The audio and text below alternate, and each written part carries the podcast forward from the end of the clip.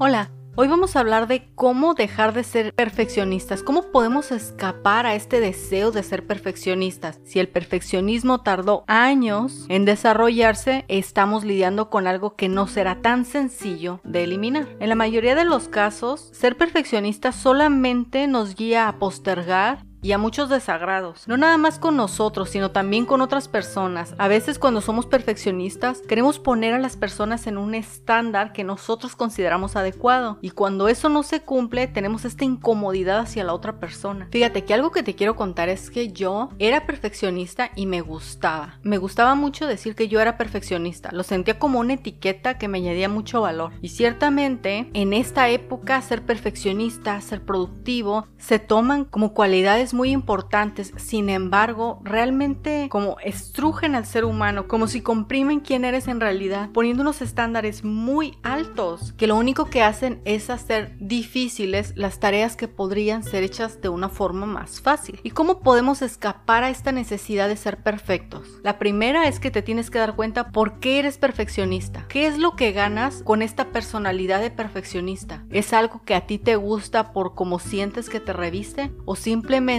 no puedes aguantar que algo no esté en un estándar. ¿Y qué pasa con ese estándar? Hay cosas que realmente demandan un nivel de resultados, pero hay otras cosas que simplemente si están excelentemente hechas o tan solo bien hechas no tienen gran impacto. Conozco muchas personas que son perfeccionistas, que básicamente su resultado termina en postergar. Mañana lo veo, luego lo veo, etc. Y ese mañana nunca llega, no sucede y al final poco a poco se van frustrando o se van decepcionando de ellas mismas. Así que trata de relajarte, trata de entender que no todo es urgente y no todo debe de ser hecho con el mismo estándar. No te coloques en esa posición antinatural. Los humanos trabajamos mejor cuando fluimos. Entonces es importante que te dejes fluir a ti y que dejes fluir a otros. A nadie le gusta tener que seguir los estándares de otras personas también que evites hacer este énfasis en las cosas que no han salido bien. Hace un tiempo estaba viendo un documental acerca de los Navy SEALs y ellos decían que ellos sabían el 100% que las cosas nunca ocurrían como se planeaban. Por eso ellos tenían tanta simetría para actuar, porque sabían que la persona en el momento iba a tener que tomar ciertas decisiones y tenían que ser lo más acorde al plan. Imagínate si ellos que tienen una tremenda organización, disciplina, constancia y son súper saben que las cosas nunca van a salir como son planeadas, bueno, cuanto más nosotros. Puedes planear algo y esperar que salga lo mejor posible, y si las cosas no salen así, es importante no dramatizar los resultados. Hay que evaluar, ver cómo puede salir mejor la próxima vez y listo.